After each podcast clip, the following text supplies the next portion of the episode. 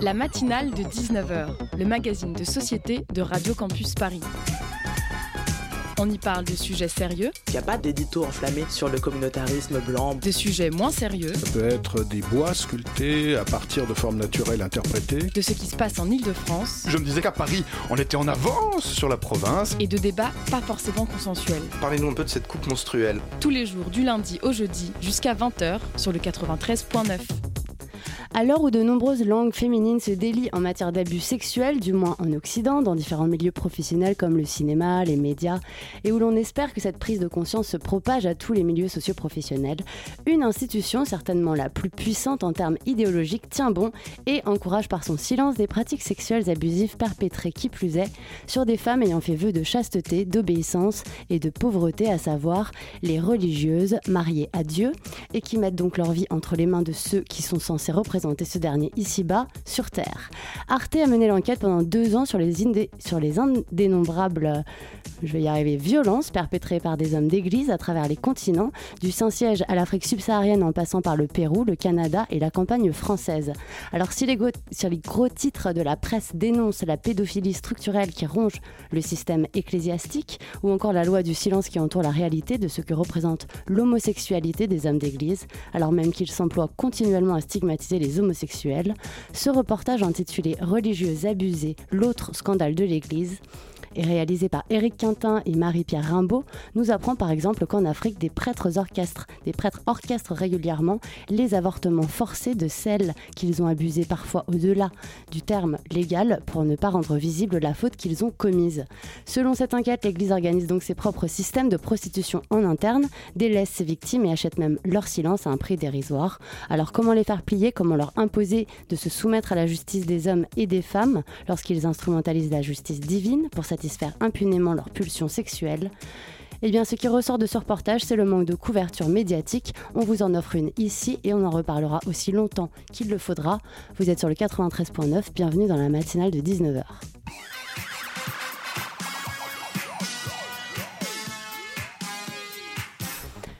Bonsoir à tous, bonsoir à toutes. Au programme de cette matinale, on reçoit des aliens. Euh, si, si, je vous assure, une association à but non lucratif dont l'ambition principale est de déconstruire les stéréotypes liés au genre en valorisant par exemple les pratiques artistiques des femmes et des féministes, en faisant progresser l'égalité et en créant des espaces de rencontre et de dialogue dédiés à ces aspirations.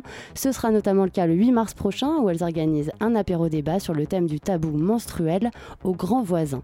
Marion Certilange et Justine Hay seront là pour nous en parler en première partie d'émission. Et puis on plongera dans l'univers artistique de Simon Arcache, musicien et photographe qui expose en ce moment à la galerie Genessi Agency une série de photographies intimes et sincères intitulée Blues of Many Colors. Avec lui, nous reviendrons sur ce qui constitue en quelque sorte ses carnets de voyage d'une Amérique profonde où il a appris à maîtriser l'art de la photographie malgré son daltonisme et où il a pu évoluer dans le milieu du blues à l'honneur dans toute l'exposition vous avez le programme, alors restez avec nous sur le 93.9. La matinale de 19h sur Radio Campus Paris. Les règles sont-elles toujours tabous À l'occasion de la journée internationale de mobilisation pour les droits des femmes, la question sera posée par nos invités et à travers leur association Les Aliens. Marion Certilange, vous avez conçu et organisé l'événement du 8 mars qui nous occupera ce soir. Bonsoir. Bonsoir. Justine Hay, je le prononce bien? Parfait. Bonsoir, vous êtes également bénévole au sein des euh, Aliens et c'est vous qui animerez le débat du 8 mars sur le tabou menstruel. Merci d'être avec nous. Merci à vous. Merci. Et pour mener cette interview, Linda de la rédaction de Radio Campus Paris est à mes côtés. Salut Linda. Salut. Alors première question, pourquoi avoir choisi ce nom, les aliens C'est relativement euh, négatif comme terme, ça revient à l'étranger, l'inconnu, le dangereux. Euh, euh, alors là, je vais reprendre les mots de la présidente, donc qui est mhm. euh, Tatiana. Euh, la première fois qu'elles ont parlé de faire une association féministe, elles ont dit qu'on les regardait un petit peu comme des aliens, que comme si elles, elles descendaient de nulle part. C'est assez paradoxal d'ailleurs, parce que je trouve qu'aujourd'hui, d'un coup, avec MeToo et compagnie, d'un coup, c'est devenu enfin un sujet hyper important pour tout le monde. Mhm. Mais il y a quelques années, c'était pas encore le cas. Et être féministe, c'était déjà un acte politique de se revendiquer féministe, et donc être des aliens, voilà, des gens descendus de venus d'ailleurs. Alors, euh, de quel constat est née votre association? Dans quelles euh, circonstances? Est-ce que vous pourriez nous dire euh, comment est-ce que vous pourriez résumer l'ambition de l'association? Qui va prendre la parole? Pardon. Euh, tu peux répéter la question bah, euh, de quel constat est née votre association C'est quoi le point Dans, de dans quelles circonstances Et euh, comment est-ce que vous pourriez résumer l'ambition de l'association? Alors au départ, voilà, Tatiana et un autre collectif qui s'appelle le collectif La Formule ont constaté qu'en tout cas dans le théâtre, il y avait très peu de femmes mises en valeur, mises en avant. Euh, et du coup, ils ont décidé de faire un premier abord un festival, le Festival des Aliens. Donc, il y a de ça trois ans. Donc, l'association a émergé de ce festival, voilà, d'un acte culturel et, et, festif. Et par la suite, ils se sont dit, euh, enfin, au vu de, du succès, euh, tout modéré, hein, mais du succès, ils se sont dit pourquoi pas faire une association qui hmm. porte ce nom et qui porte ces valeurs. Mais alors, dans les aliens, moi j'entends le terme aliéné.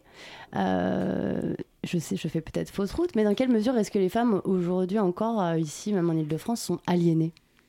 Euh, ben, en fait, effectivement, c'est moins dramatique sûrement que dans plein d'autres pays, ce que vous diront des personnes, mais il y a effectivement plein de, de violences que subissent les femmes en Ile-de-France ou en France en général, et il y a plein de sujets. Ça peut être, il y a évidemment, on le sait, des, plein de choses violentes, de, je sais pas, de femmes qui meurent sous les coups de leur conjoint, des choses comme ça, mais après, il y a plein de violences qui ont l'air moins violentes. Et mm. justement, nous, on travaille là-dessus, sur euh, des violences ordinaires ou tout simplement des. Nous, là, sur quoi on travaille, c'est vraiment la non-représentation des femmes, l'invisibilisation des femmes, notamment dans le domaine artistique. Donc, certains vous diront, bah oui, bah, s'il y a moins de femmes artistes, euh, on n'y est pour rien. Mais il n'y a pas du tout moins de femmes artistes. Il y a plein de femmes artistes incroyables. C'est qu'elles sont invisibilisées. Mais c'est juste qu'elles sont invisibilisées. Et donc, du coup, nous, l'idée, c'est de vraiment de propulser les femmes sur le devant de la scène et de, de montrer qu'il y a plein de femmes artistes fantastiques, mais juste, faut les regarder, il faut leur donner un peu de place. Et d'où pensez-vous que viennent ces conceptions euh, Qu'est-ce qui fait qu'elles perdurent et qu'elles soient aussi euh, ancrées dans la conscience collective? Euh, ben déjà, elles sont, comme vous dites, elles sont très ancrées dans la conscience collective. Donc, je pense que c'est quelque chose qui est tellement vieux, en fait, les schémas de domination masculine et de société patriarcale, que ça peut pas s'enlever si vite. Et mm. en plus, je pense que hum, justement, avant, on avait des choses de. Voilà, les femmes n'avaient pas euh, le droit de vote ou devaient demander des choses à leur mari. Donc c'était assez facile finalement. Enfin, c'était clair que c'était une inégalité. Et aujourd'hui, mm. c'est des choses beaucoup plus fines, beaucoup plus subtiles, qui vont être dans des réflexions sexistes, qui vont être dans, dans plein de choses un petit peu plus compliqué finalement à cerner.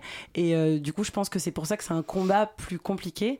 Et en plus je pense que même si les hommes sont pleins de bonne volonté aujourd'hui on le voit il y a quand même quelque chose où quelque part ils ont rien à y gagner quoi. On leur demande de, laisser plus de place aux femmes donc de, prendre moins de place et de rendre aux femmes la place qu'elles méritent. Mais enfin je comprends qu'ils n'aient pas trop envie, ils n'ont rien à y gagner. Quoi. Et justement, à qui s'adressent vos événements, vos débats? Qui est-ce qui y participe euh, en majorité?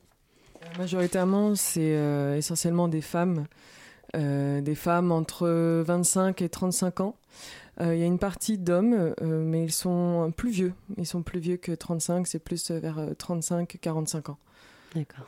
Alors, j'ai vu que vous vous revendiquiez d'un féminisme intersectionnel. Est-ce que vous pourriez nous expliquer ce que vous entendez par là? Euh, oui, alors en fait, il y a plusieurs euh, vagues de féminisme et le mhm. féminisme intersectionnel, c'est de prendre en, compte les différentes dominations euh, qui peuvent, qui peuvent s'additionner en fait. Mhm. Donc par exemple, qui est le féminisme, le féminisme lesbien. Donc on va avoir à la fois la domination du fait d'être une femme et d'être lesbienne ou le ou l'islamophobie qui s'ajoute au, au, féminisme. Donc on essaye voilà de prendre pas uniquement de faire un féminisme blanc hétérosexuel. D'accord. Euh, moi, j'aimerais bien qu'on revienne un peu sur le profil des, bénévoles euh, de l'association euh, Les Aliens. Est-ce que leur parcours. déjà, vous êtes combien? On est en noyau dur, on est. On ne ment pas sur les chiffres, attention. en, noyau, dur, on est 7. Ouais. Et alors, est-ce que, est que le parcours de ces bénévoles se recoupe? Est-ce que leurs expériences de la féminité se ressemblent? Qu'est-ce qui, qu'est-ce qui, qu'est-ce qui vous rassemble, en fait, finalement? Selon moi, on part euh, tous et toutes euh, d'un constat dans nos vies personnelles euh, au départ mm. lié au féminisme. Et ensuite, on, a rencontré un moment où on a eu envie d'échanger, d'avoir une solidarité, d'avoir une bienveillance, et d'autres aussi, d'autres points de vue.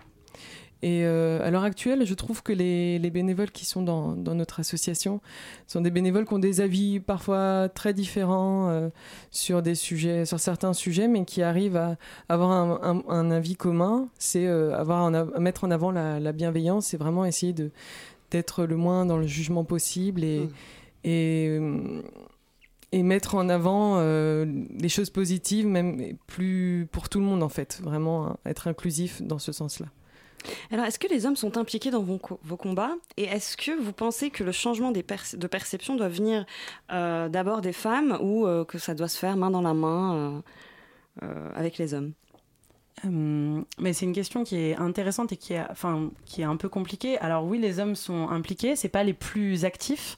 Euh, actuellement, on va dire que les hommes impliqués, c'est nos hommes, hein, pour être tout à fait clair, qui sont tout à fait euh, militants et qui sont des aliens à fond. Euh, après, on n'est pas du tout qui pas ont été vampirisés. ouais, mais conscient, pas conscient, comment, consentant, très consentant. Très consentant. Et, et, du coup, en tout cas, il y a quelque chose où on n'est pas du tout contre le fait qu'il y ait des hommes qui viennent, mais en l'occurrence, c'est plutôt des femmes. Mm. Et après, c'est très intéressant et très important qu'on fasse ce travail main dans la main, mais c'est aussi important qu'il y ait pas qu'on reproduise pas ce contre quoi on veut lutter. C'est-à-dire qu'on reproduise pas le fait que mm. Euh, bon bah super. Que les hommes monopolisent la parole. C'est ça, que voilà que c'était une assaut de femmes. Bon, allez, maintenant que le féminisme devient un sujet sérieux, mettons un peu des hommes à la tête, quoi. donc, donc, évidemment, faut pas que ça tombe là-dedans, mais c'est un sujet qui concerne euh, évidemment beaucoup les hommes aussi, puisque c'est égalité homme-femme. Et alors, je ne sais pas si vous connaissez Olivia Gazalet, mais elle a écrit un livre qui s'appelle euh, Le mythe de la virilité. On l'a reçu euh, il y a quelques temps. Et en fait, elle, elle affirme que, euh, d'après elle, le travail de déconstruction des stéréotypes, il fonctionnera vraiment que si les hommes, en fait, remettent aussi en cause certains principes qu'ils ont intériorisés, comme nous, on en a intériorisé certains. Par exemple, la force physique, le courage, cette distance vis-à-vis des émotions, etc. Qu'est-ce que vous en pensez, vous, de ça? Ça, dans le sens, est-ce que, est -ce que euh, la, le féminisme peut aller, euh, peut fonctionner en fait sans, sans une prise de conscience masculine? Alors, euh, moi, j'ai une réponse. Après, mm. elle est à, la fois celle de la. C'est la mienne en, mm. en, premier lieu. Moi, je fais partie de l'assaut, mais je trouve ça. Enfin, comme c'est des sujets encore qu'on discute pas mal dans l'assaut, parce que c'est des sujets importants, la place mm. des hommes, donc je préfère dire que c'est aussi mon opinion personnelle. Moi, je pense que ce qui est intéressant, c'est d'avoir l'égalité des, des, genres et de pas être soumis aux stéréotypes de genre. Donc, c'est à la fois que les hommes soient pas soumis à des stéréotypes de genre et que les femmes soient pas soumises à des stéréotypes de genre. Voilà. Et c'est là qu'on va obtenir l'égalité. Donc, après, c'est des questions compliquées parce que euh, même il faut. Enfin, voilà, il y a quand même une. Euh, une majorité de stéréotypes de genre qui désavantagent plus les femmes que les hommes. D'un point de vue euh, même statistique, par exemple, je sais pas, financièrement, euh, les hommes sont quand même plus souvent dans des positions de pouvoir, gagnent Mais par exemple, émotionnellement Mais émotionnellement, je suis tout à fait d'accord. Il y a cette chose-là où, euh, où les hommes, par exemple, je trouve sur la paternité, c'est assez intéressant, mm. ce qui est en train de se passer en ce moment dans notre génération. Moi, je suis une génération que je commence à avoir des amis papa et ils, ont envie de s'impliquer. Et, c'est tout un combat aussi de mm. pouvoir s'impliquer sans avoir des problèmes de carrière, justement, parce que c'est des hommes, il n'y a aucune raison qu'ils s'occupent de leurs enfants. Puis il y a aussi sûrement certaines femmes qui ont intériorisé le fait que bah, c'était les mères et que c'était elles qui devaient. Ouais, tout à fait. Mais je pense qu'effectivement, c'est hyper important qu'il y ait un, quelque chose main dans la main et que euh, l'idée, c'est vraiment de faire changer les stéréotypes de genre. Donc ça va dans les deux sens et effectivement, ça marchera quand les deux en auront pris conscience. Mais il y a besoin, je pense que ce qui est. Euh, Là où il faut faire attention, c'est que les hommes, euh, encore une fois, avec toute la bonne volonté du monde, et je pense que nos hommes aliens en sont l'excellent modèle, euh, il y a des choses qu'ils ne comprennent pas en fait, parce qu'ils l'ont pas vécu. Donc c'est là que c'est intéressant en fait d'avoir une, une, discussion, c'est parce que ils peuvent vouloir faire bien les choses. C'est un peu comme avec le racisme. Moi, par exemple, je suis une femme blanche, donc même si évidemment j'ai envie de de, comprendre. Il y a des choses que je comprends pas parce que je suis pas noire en fait. Et je, pense pour les hommes c'est pareil. Il y a des choses qu'ils ont mhm. besoin, qu'il y a un dialogue pour comprendre des choses qu'ils ne vivent pas et tant mieux pour eux parce que c'est des hommes. Mais après évidemment c'est un travail à faire ensemble. Marion, Sartilange et Justine vous restez avec nous. On se retrouve juste après une petite pause musicale.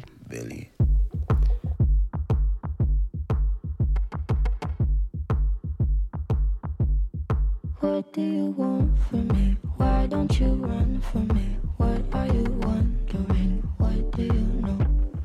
Why aren't you scared of me? Why do you care for me? When we all fall asleep, where do we go? Come here. Say it, spit it out. What is it exactly? Your pain is the amount cleaning you out. Am I satisfactory? Today I'm thinking about the things that are deadly. The way I'm drinking you down, like I wanna drown, like I wanna end. Step on the glass, staple your tongue. bury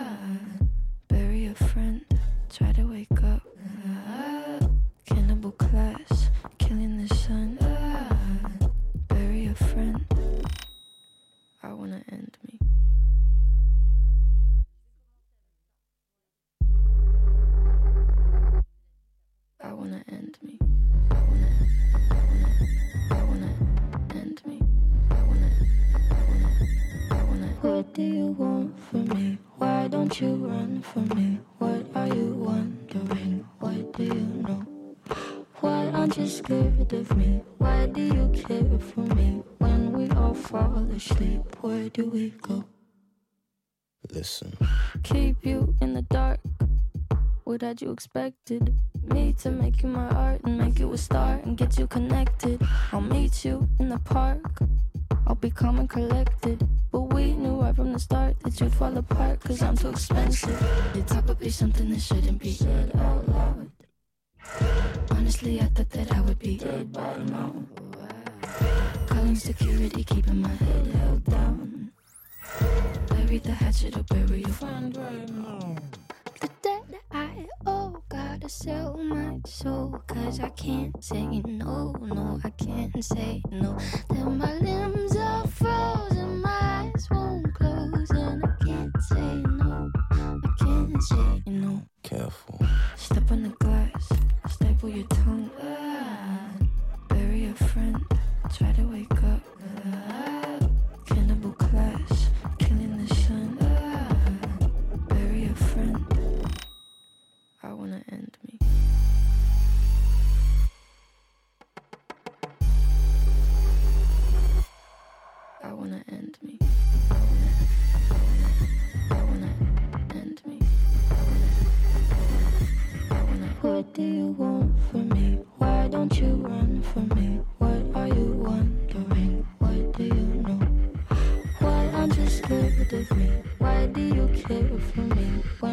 All fall asleep, where do we go?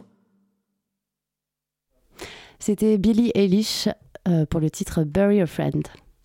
La matinale de 19h. Et nous sommes toujours en compagnie de Marion Sertilange et Justine Hay de l'association Les Aliens.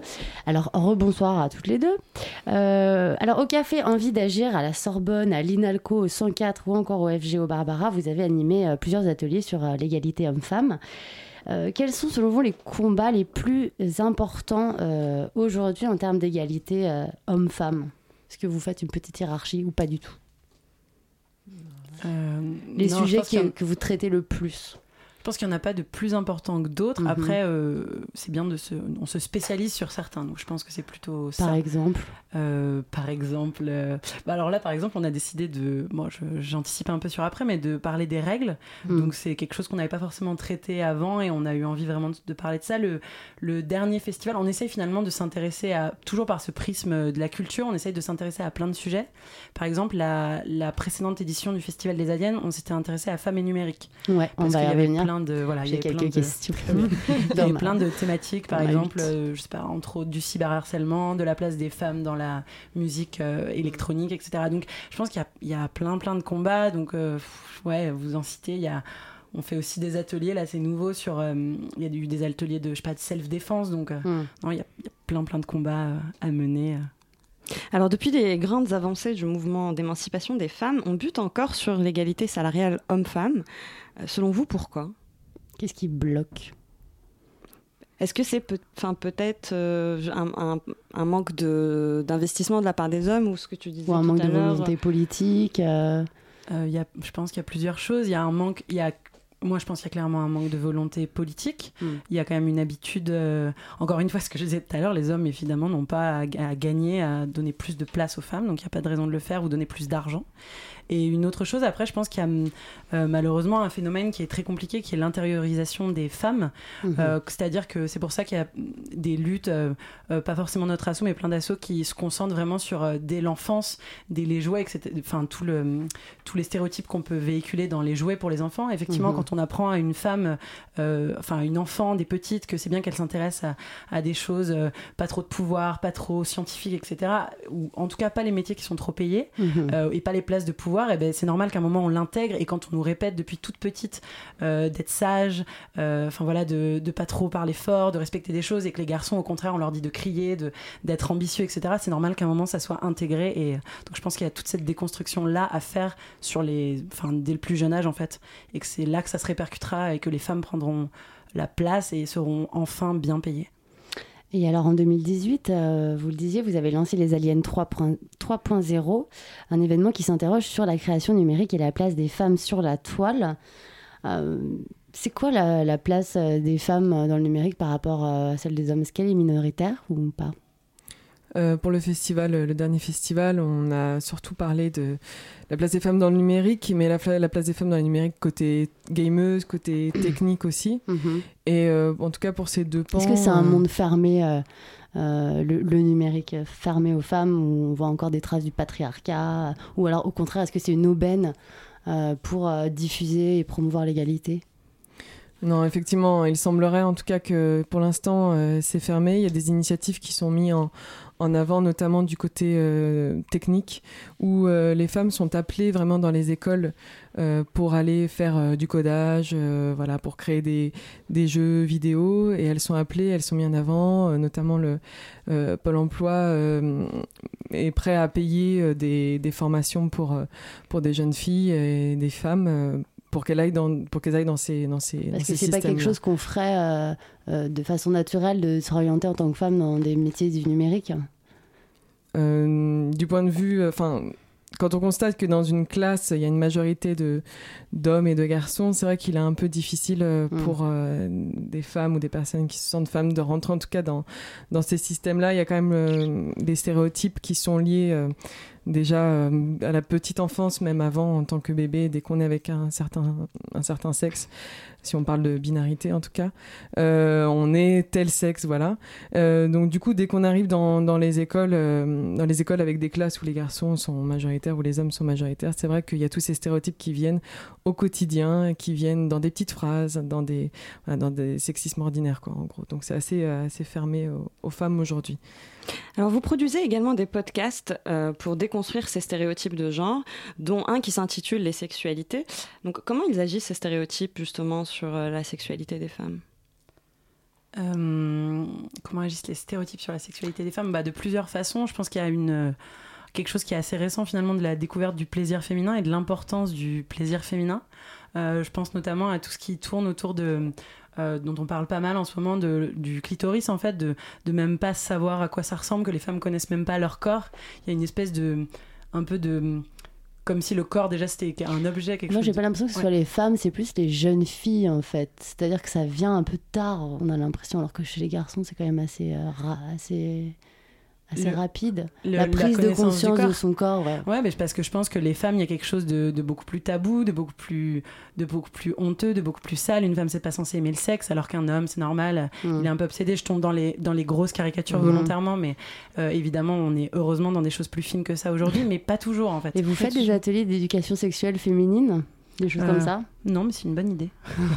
Après, c'est vrai que nous, notre association euh, souhaite utiliser le côté, euh, enfin le pan culturel, utiliser la, culture comme outil. On prend vraiment cet axe-là. Donc, éventuellement, si, si pourquoi pas faire une, création artistique par la suite avec. Et pourquoi vous prenez la culture comme angle, comme ça, pour traiter cette question? C'est un peu le cœur du, du, sujet, en fait. Pourquoi la culture, c'est un vecteur pour faire passer un message je pense qu'il y a aussi le, quelque chose auquel on tient beaucoup dans l'association, c'est le côté euh, festif.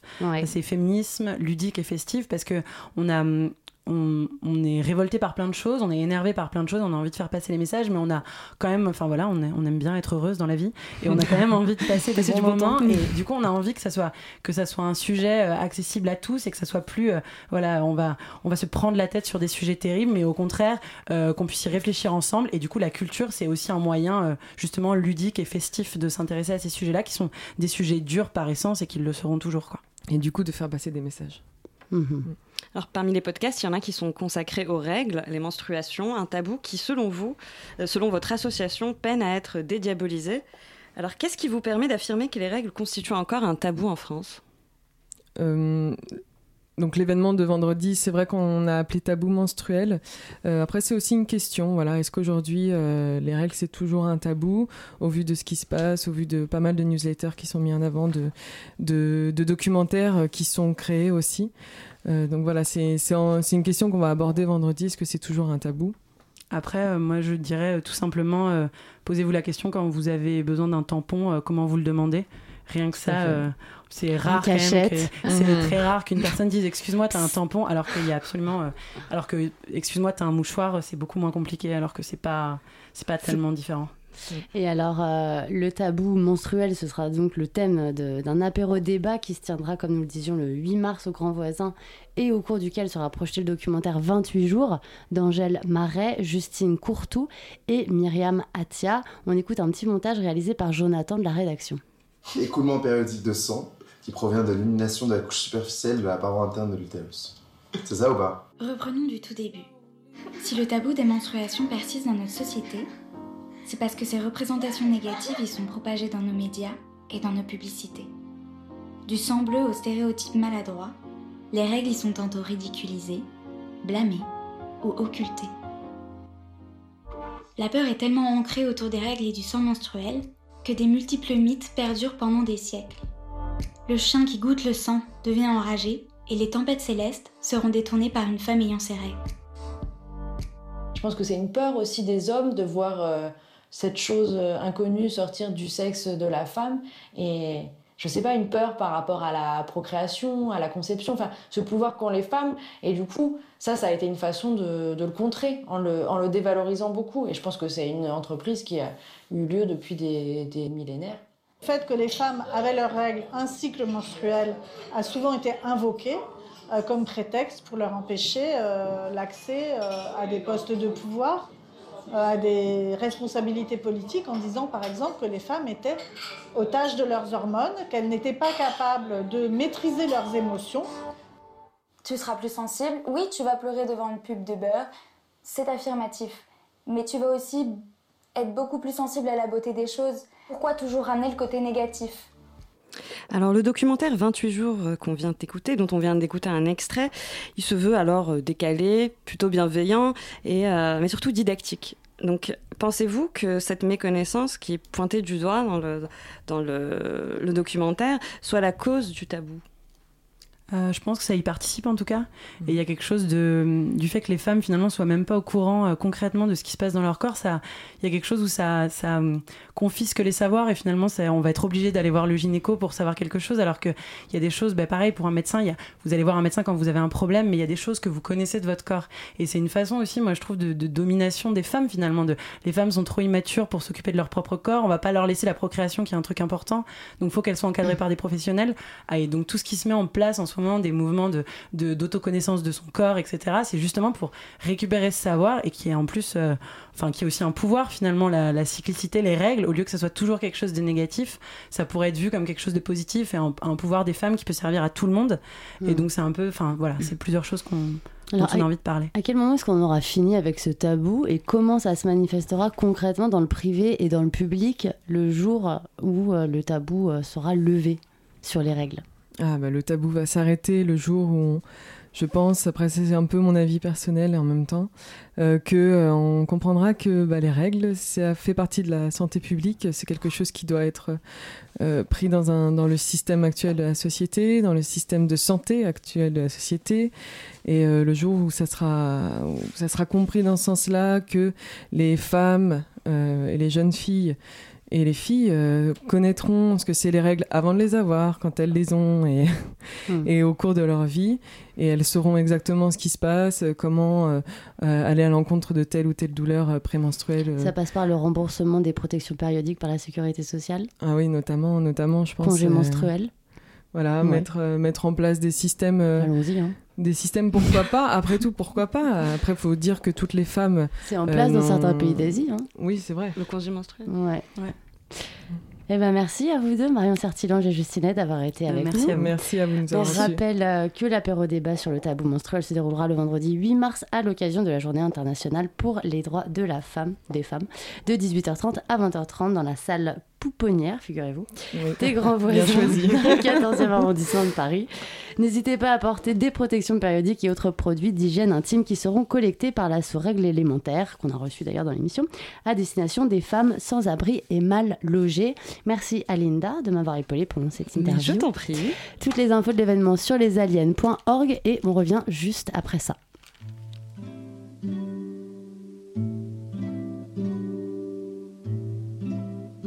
Radio Campus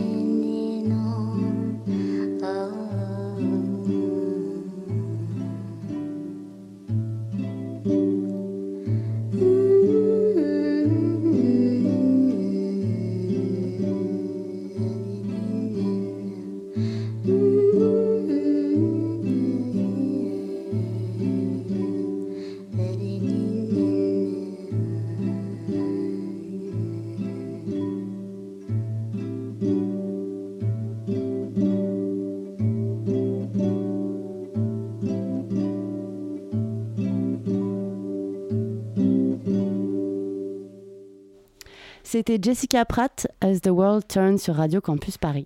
La matinale de 19h sur Radio Campus Paris. Et c'est l'heure de la chronique de Louis. Alors Louis, cette semaine tu reviens sur l'affaire qui a semé le trouble dans la République, qui a fait vaciller au plus haut sommet de l'État. Non mais qu'est-ce que c'est que cette, euh, cette annonce Euh, Et qui a paralysé le pays? Allons-y. Elle est bien ma- ma- mon annonce. Alors, je vais pas parler de Benalla, et non, on l'a fait la semaine dernière. Je vais pas non plus parler des gilets jaunés. Non, je vais parler d'une sombre histoire de vêtements à laquelle on a le droit chaque saison, mais dans une version différente. Je parle bien sûr du hijab. Oui, et oui, le, le voile de la discorde. Non, mais c'est dingue. En fait, à chaque fois que les musulmanes veulent faire des trucs normaux, on leur dit qu'elles ont pas le droit. En fait, c'est pas le Coran qui est en retard et qui interdit des choses, c'est tous les pseudo-républicains qui te dictent des trucs en croyant mieux se voir que toi, ce qui est mieux pour toi. Et ça, ça s'appelle du mansplaining, en fait. Euh, J'ai du vocabulaire, ouais. C'est grâce à Marlène Schiappa, la secrétaire d'État à l'égalité homme-femme, elle-même opposée au hijab de Décathlon. Mais appelons ça plutôt euh, du Republic planning, hein, parce que ces gens-là sont quand même persuadés de mieux savoir que toi ce qu'est une république et souvent ce qu'est une démocratie. Mais euh, concrètement, pourquoi est-ce qu'on parle encore de ça là? Mais parce qu'en fait, on s'emmerde dans les plus hautes sphères politiques françaises. Faut bien trouver un sujet qui fasse jazzer un peu dans les dîners mondains. Et parce que les gilets jaunés, ils sont bien gentils depuis novembre, mais ils ont toujours pas parlé immigration dans leurs revendications. Et ça, bah, ça plaît à personne. Ça plaît pas à la République en marche qui aimerait bien euh, finir de diaboliser le mouvement. Ça plaît pas à la droite et à l'extrême droite qui aimerait bien dire que c'est un sujet qui préoccupe vraiment les Français. Et puis ça plaît pas à la gauche et l'extrême gauche qui depuis le début ne savent pas si elles doivent être avec les gilets jaunés ou contre. Mais revenons-en à nos moutons avec ce bref rappel des faits à faire pâlir Morandini quand on lui parle journalisme. En gros, les musulmans voulaient s'adonner, voulant s'adonner au running et le faisaient avec leur voile classique. Et donc forcément, bah, bah, c'est pas agréable parce que le vent il se prend dedans, il colle à la peau quand on transpire, bref, des trucs bien relous quand on est en train de courir. Du coup, bah, Decathlon, mais malin comme pas deux, a voulu sortir un voile de sport. Et là, bah, c'est la République qui est blessée en son sein. Alors que Decathlon, ils ont rien inventé, hein. ils ont juste pris une cagoule ouverte de moto un peu ample, ils ont dit que c'était un hijab et paf, les faf sont allés dans les magasins participants pour cracher leur haine sur les pauvres vendeurs. Non mais c'est formidable, la France, pays des droits de l'homme où on t'explique qu'au nom de l'égalité homme-femme, si t'es voilé, t'as pas le droit de chanter, t'as pas le droit de te baigner, t'as pas le droit de courir. Bon, si c'est l'égalité homme-femme qu'ils veulent, moi aussi j'aimerais interdire des trucs aux, genre aux hommes de porter certaines tenues vestimentaires, à commencer par les chaussettes dans les sandales, et puis surtout le pantacourt. Donc en fait, le, le- plus personne ne à quoi.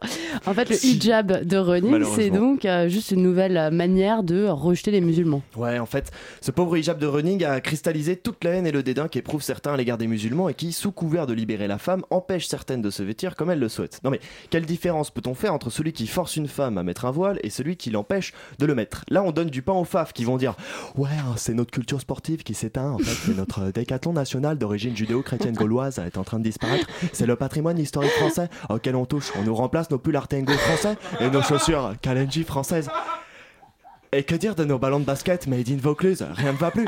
Mais de l'autre côté, on donne aussi du pain pita aux islamo-radicaux fascistes qui se frottent les mains après avoir trouvé un nouveau sujet de discorde au sein de leur communauté qui va pouvoir les opposer à la France. Non mais regardez-les Les blancs cristiano-judéo-gaulois mongolos Ils nous empêchent de nous habiller comme qu'on veut et de nous laver les oreilles avant la prière, c'est quand même fou On a même plus le droit de parler arabe Oui, oui, parce que malgré leurs différences, le sens de l'exagération est le point de convergence fondamental entre ces deux courants de pensée. Peut-être que, comme de nombreux sujets, plutôt que d'en parler, on ferait mieux de la fermer et c'est peut-être d'ailleurs ce que j'aurais dû faire avant de venir déblatérer. Merci Louis, à la semaine prochaine. La matinale de 19h. Simon Arcage, bonsoir. Vous êtes photographe et musicien.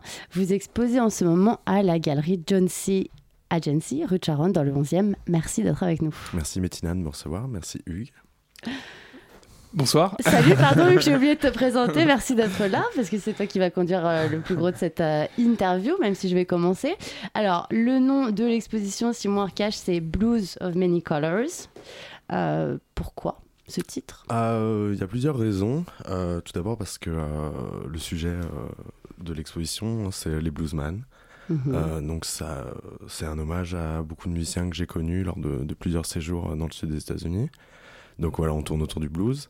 Mhm. Il y a euh, donc tout quelque chose autour de la note bleue, forcément. C'est ça, c'est Euh, quoi les couleurs du blues?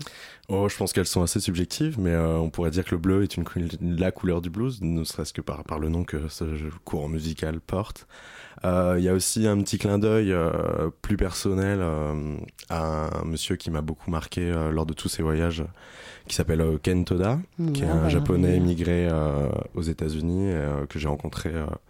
Euh, lors de mon tout premier séjour et qui à qui j'achète tous mes appareils photo parce que c'est un grand grand historien et technicien de la photographie. Et euh, donc euh, via l'usage du cyanotype qui est un procédé photographique qui date de la moitié du 19e siècle qui donne un, des, un gradient de bleu très différent je rends hommage à ce monsieur à travers quelques références de jazz et de photographie euh, voilà donc il y a, il y a Donc dans- on est sur du noir et blanc bleu, c'est ça c'est ça, on est sur du noir et blanc bleu. Et aussi, euh, le petit, la petite touche très personnelle, c'est que je suis euh, un photographe daltonien. Et que pour moi, d'un coup, euh, pouvoir travailler la couleur via le cyanotype était quelque chose d'assez nouveau. Mais vous voyez pas la couleur du coup? Si, je vois un joli monochrome, mais qui est peut-être très différent de celui que vous voyez vous. Mhm. Euh, en tout cas, j'ai- jamais vraiment eu accès. euh, je me suis mis, je me suis empêché de- l'accès à la photographie couleur. Euh, et là, d'un coup, il y a, ça ouvre des portes en fait. Euh, il y a une- je peux maîtriser la couleur, donc ça reste du monochrome, mais je peux aller d'un cyan clair à un bleu de Prusse euh, très profond. Et c'est assez, euh, assez agréable en tant que voilà euh, travailleur du noir et blanc depuis de nombreuses années. D'un coup, il y a quelque chose, des, portes qui s'ouvrent. Voilà. Magique. Et euh, est-ce que c'est à travers la rencontre avec ces musiciens que tu es venu à la pho- que vous êtes venu à la photo? Absolument. Euh, alors, je suis parti euh, aux États-Unis pour la première fois à l'âge de 20 ans. En tant, en, en tant que guitariste, en fait, euh, musicien passionné de blues depuis l'âge de, de- depuis tout mon plus jeune âge. Euh, J'arrive à la Music Maker Relief Foundation avec euh, un de mes meilleurs amis, Raphaël. que Alors je- est-ce que rapidement tu peux dire aux explique aux auditeurs qu'est-ce que c'est que la musique Ouais, alors c'est c'est une- la Music Maker Relief Foundation, c'est une organisation à but non lucratif qui existe depuis euh, 25 ans maintenant et qui s'occupe de remettre sur pied des vieux musiciens de blues en leur procurant tout ce dont ils ont besoin pour euh, s'épanouir dans leur musique. Donc ça peut être, on peut commencer par euh, un logement, des médicaments, euh, une voiture, puis euh, un instrument de musique. Gratuitement. Euh, tout, tout est gratuit, tout est à la disposition des musiciens. Euh, c'est une fondation qui fonctionne euh, au don. Et à l'époque, à la vente des CD, bon, ils ont changé un peu le, comment dire, le, le plan maintenant parce que bon, là, ils, ils fonctionnent beaucoup aux donations.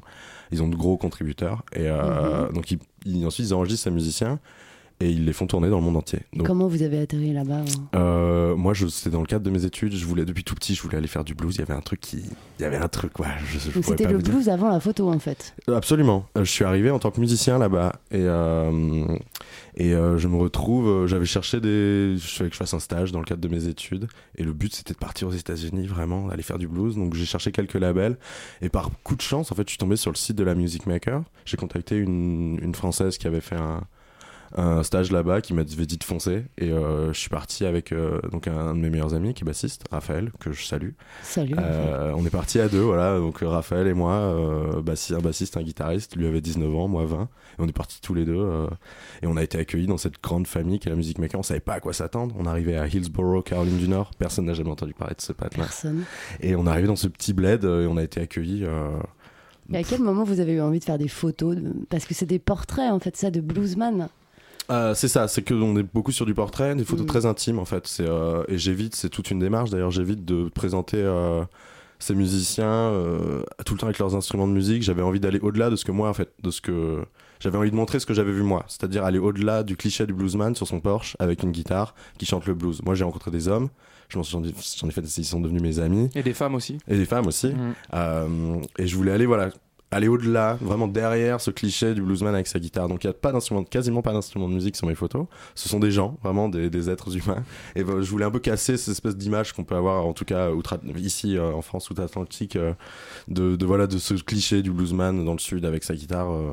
Une Donc, euh, brindille dans la bouche. c'est ça. Et euh, donc, euh, pourquoi la photo? C'est parce que Tim Duffy, le fondateur de, de la Music Makery Foundation, est un passionné de photographie argentique. Et euh, il m'a très vite initié euh, à, ce, à ce, ce plaisir et à cet art euh, qu'est la photographie argentique. J'ai travaillé euh, le temps qu'a duré euh, mon stage de bureau à la fondation euh, à l'archivage et à l'édition de de de- de- de- des photographies de la, de la fondation avant de, partir sur les routes faire de la musique. voilà. Et donc je me suis initié à la photographie comme ça avec Tim Duffy qui m'a ouvert les portes de son laboratoire, qui m'a initié à, à tout son, qui m'a transmis son savoir-faire de, de laboratoire et de studio. euh. Ça a commencé comme ça. Donc mes premières péloches, c'est euh, des bluesman chez eux. euh, qui prennent le petit déj quoi voilà Et euh, lors de vos séjours dans le sud des États-Unis, vous avez rencontré un, un gros, gros problème de santé à un moment donné, et pourtant vous avez continué à prendre des photos. Euh, quels souvenirs vous gardez de cette période? Comment ça s'est passé? Euh, ça faisait partie du comment dire du pro faire de la photo euh, ça avait pas un, qu'il y ait un problème de santé ou pas c'était quelque chose qui, allait de soi en fait. Euh, c'est ce qui m'a d'ailleurs permis de je pense de, de repartir euh, assez rapidement sur De les routes rebondir. Euh, ouais ouais il n'était pas question d'arrêter de faire de la, de la photographie ni de la musique d'ailleurs. Et c'était quoi l'ambition de votre projet photo au moment où vous étiez en train de le créer? Euh, je crois que ça avait, il y avait une valeur très affective. Je crois que la valeur, euh, comment dire, artistico-esthétique est arrivée euh, bien après. Je faisais des photos de souvenirs de ces personnes qui, qui ont pu, enfin, qui ont certains ont disparu depuis la première, le premier voyage, donc la première longue année aux États-Unis 2012-2013. Et Il y avait vraiment une valeur prendre des, faire des photos de famille, quoi. Il y a une question de transmission, un peu de Ah, passation de, de, de ben, comment dire Euh, on vous a appris à faire de la photo, on vous a encadré dans la musique, on vous a donné des tips. Et en fait, c'est comme euh, un hommage en fait cette exposition. Absolument, on est tous, c'est absolument ça. Vous avez tout compris. Euh, je pense que c'est aussi l'un des buts de la photographie, enfin l'un de- des, nombreux buts de la photographie, en tout cas de la mienne, c'est de donner à voir des choses qu'on n'a pas, pas forcément l'habitude de voir, qui sont ces gens qui sont pas des bluesman très connus, qui ont eu des carrières euh, remarquables, peut-être à un certain moment de leur vie, mais euh, qui sont des gens généralement qui vivent euh, seuls euh, et pas très reconnus de leur public euh, s'il est existant. Donc euh, c'est Il y a une euh, dimension un peu sociale, un peu portrait euh, des États-Unis, euh, de l'Amérique profonde. Absolument, et d'une Amérique assez particulière. euh, Parce que c'est plutôt l'Amérique noire pour le coup? Moi, c'est mon, mon Amérique qui est afro-américaine. ouais. Et je pense que l'Amérique a beaucoup de visages. C'est un pays très contrasté. Qu'est-ce qu'elle a de particulier cette euh, Amérique noire? Euh, alors moi, en tout cas personnellement, elle m'a ouvert les bras parce que euh, j'ai parce qu'il y avait la musique et euh, je- on m'a ouvert des, des, des lieux et des et des, des, des mondes que je, auxquels j'aurais pas forcément eu accès sans, sans la musique. Euh, je dis souvent que j'ai vu la j'ai vu la Maison Blanche avec deux bluesman devant, donc ça symbolise un peu tout ça quoi. C'est que Mhm. mon Amérique a été vue à travers de tous ces tous ces lieux aussi, tous ces tous ces mondes. Euh, On, enfin avec euh, Raphaël, on allait dans des drink house qui sont des des, des lieux de sociabilité qui, qui datent de la ségrégation en fait, qui étaient des, des bars clandestins euh, d'Afro-Américains. On allait dans les quartiers de Winston-Salem. Vous euh, joué là Et on allait jouer avec une vieille dame qui tenait la baraque et on buvait de l'eau de vie de maïs à un dollar le shot, euh, avec des vieux bluesman. On devait être les premiers, euh, peut-être pas les premiers blancs, en tout cas les premiers français de moins de, enfin les premiers français à foutre les pieds là-dedans, c'est sûr, et peut-être les premiers, les premières personnes de moins de 60 ans à venir fouler le sol de ces trucs, euh, je pense en quelques en plusieurs années. C'était assez intéressant de se retrouver dans ces lieux-là, et nous, ils nous regardaient comme des extraterrestres, et nous on les regardait comme des, des demi-dieux, quoi. Il y avait euh, une espèce de rapport très intéressant. euh, Enfin, ils se demandaient ce qu'on venait faire là, mais on nous a ouvert vraiment les. La musique a beaucoup aidé. C'était vraiment un. Et ben justement, on va, en écouter, euh, on va écouter un extrait d'une composition sur laquelle vous avez collaboré et on revient tout de suite. I remember when I was a child.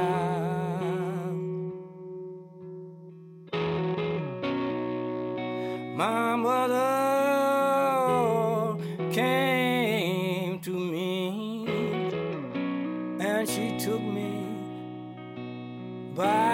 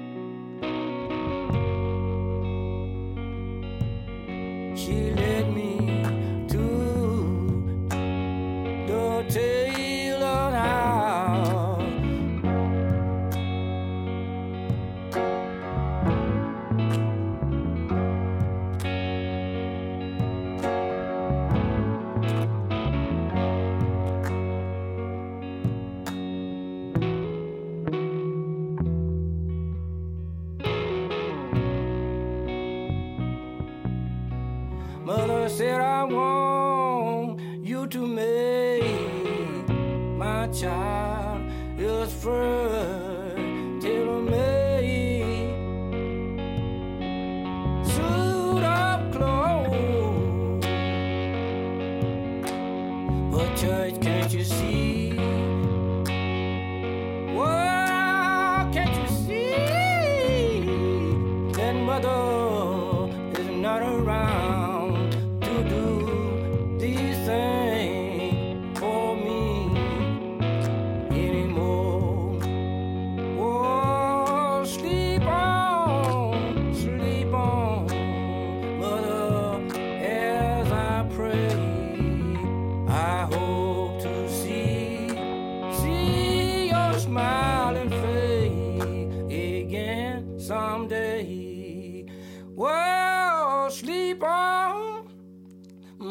sleep on. When the gates in heaven open wide, I hope to be there, staring you in your eye.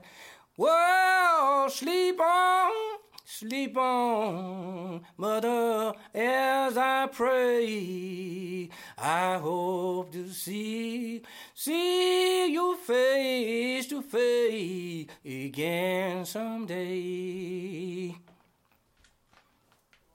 Et on est toujours en compagnie du musicien et photographe Simon Arcache et de Hugues qui m'accompagnent pour mener cette interview. Du coup, on vient d'écouter Mother Sleep On de Rufus Mackenzie, euh, sur lequel vous avez collaboré. Euh, Simon Arcache, dans quelle euh, mesure exactement? Alors, on vient d'écouter un extrait d'un album qui est sorti sur le label de la Music Maker il y a quelques mois, en, en novembre, qui est un projet un peu particulier, donc euh, toujours dans une forme, sous une forme d'hommage. euh, donc, je parlais de cette première année vécue aux États-Unis entre 2012 et 2013. euh, J'y suis, on y est retourné ensuite avec euh, Raphaël, euh, et accompagné d'un autre ami musicien qui nous avait rejoint lors du premier séjour, qui s'appelle Clément Prunet. Euh, on se retrouve en 2016 euh, en Caroline du Nord, de nouveau. Sauf que beaucoup de choses ont changé. Il y a beaucoup de musiciens qui sont malheureusement décédés. Beaucoup ne peuvent plus jouer.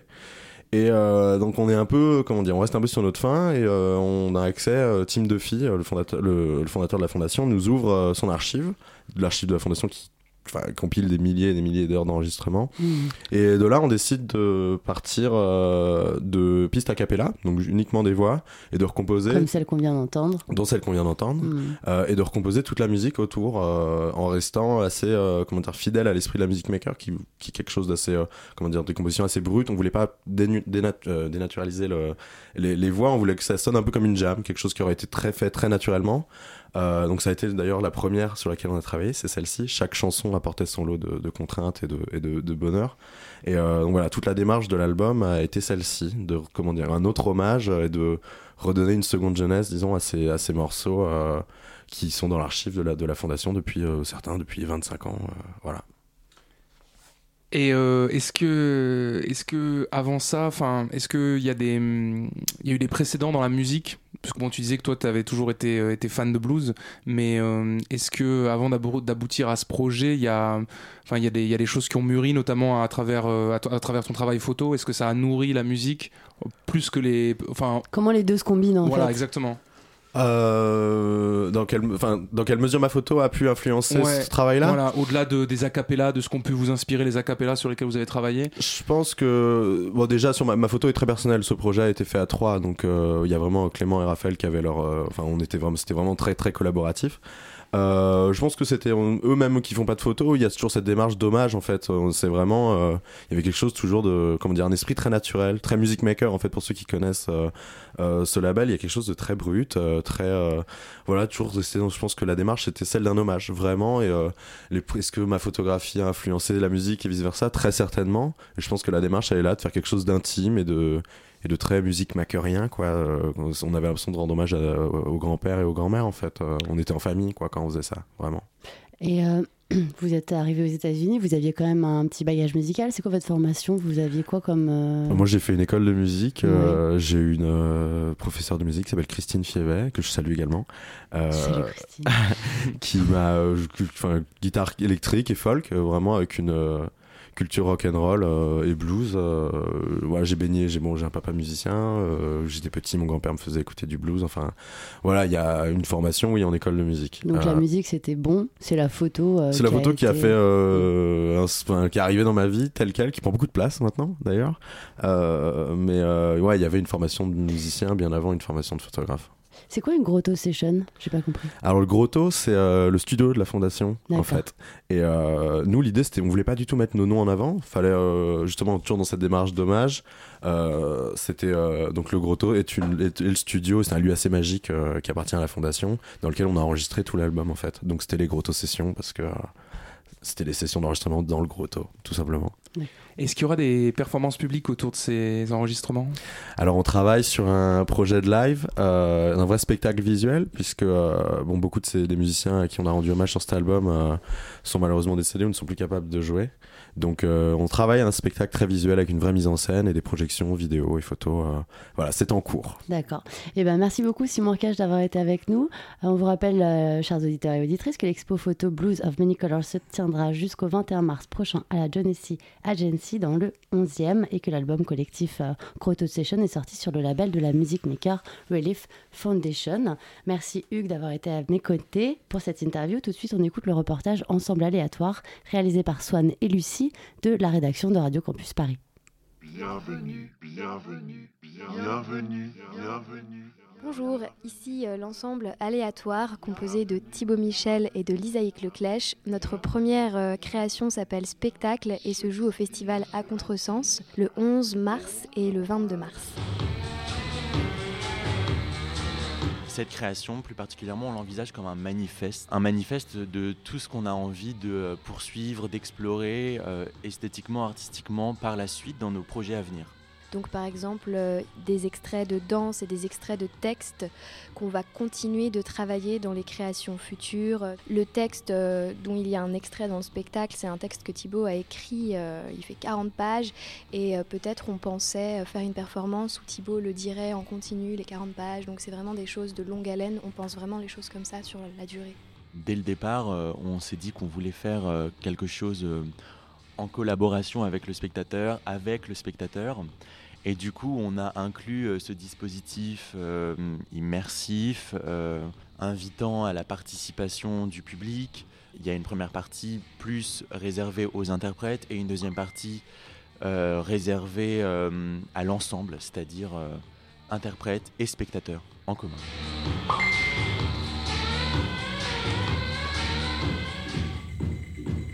La question de la, légitimité, euh, je me la suis posée euh, à partir du moment où j'ai commencé à écrire, parce que euh, j'intègre dans ma démarche d'écriture ce que je suis, c'est-à-dire que j'écris à partir de moi, de mes sensations, de ma perception du monde, donc ça fait un peu moi, moi, moi, mais je me suis dit dès le départ que euh, tout ce que je gardais en moi, il fallait que je l'exprime quelque part. En fait, c'est à partir du moment où j'ai commencé à faire lire mes textes à d'autres personnes qui n'étaient pas moi que je me suis rendu compte que, ça, que mon récit pouvait euh, avoir des échos dans d'autres personnes.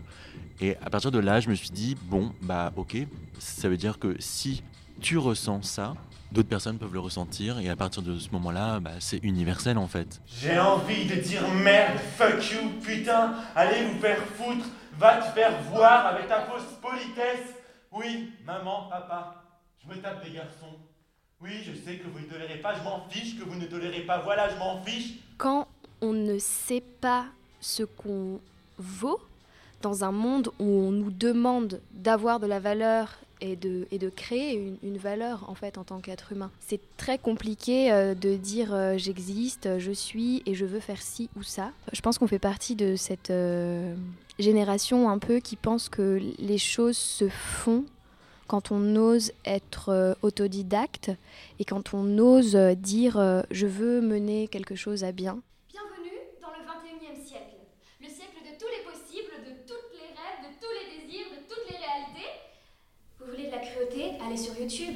Consommer du sexe à n'en plus finir. Les applications Tinder, Grindr et autres merdes de ce genre sont là pour vous acheter 5, 20 à 30 versions du même manteau. H&M, Zara, Pinky, Celio, Sia, Benetton, Jules, Uniqlo, Jennifer, Asos, Primark, Primark, Primark, Primark.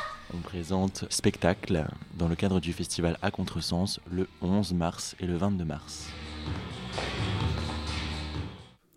Merci à Swan et à Lucie de la rédaction de Radio Campus pour ce premier reportage. Il est venu le temps pour moi de vous dire au revoir et de remercier Linda et Hugues pour leur co-interview. Encore merci à Louis pour sa chronique, à Swan et Lucie pour leur reportage. Merci à Jonathan pour la production et bien évidemment un grand merci à Antonin d'avoir réalisé cette émission. Surtout restez bien avec nous tout de suite, c'est Extérieur Nuit, l'émission cinéma de Radio Campus Paris. Elisabeth, es-tu là? Je suis là et je serai pas seule hein, cette, cette semaine puisqu'on reçoit l'équipe euh, de Bête Blonde, le réalisateur, la réalisatrice et l'acteur principal. Et puis on vous parlera du mystère Henri Pic, le nouveau euh, Rémi Besançon, euh, des étendues imaginaires et puis de plein d'autres choses comme toutes les semaines. Les étendues imaginaires, super. Et ben merci beaucoup. Bonne émission Elisabeth. Bonne soirée à tous. À demain sur le 93.9.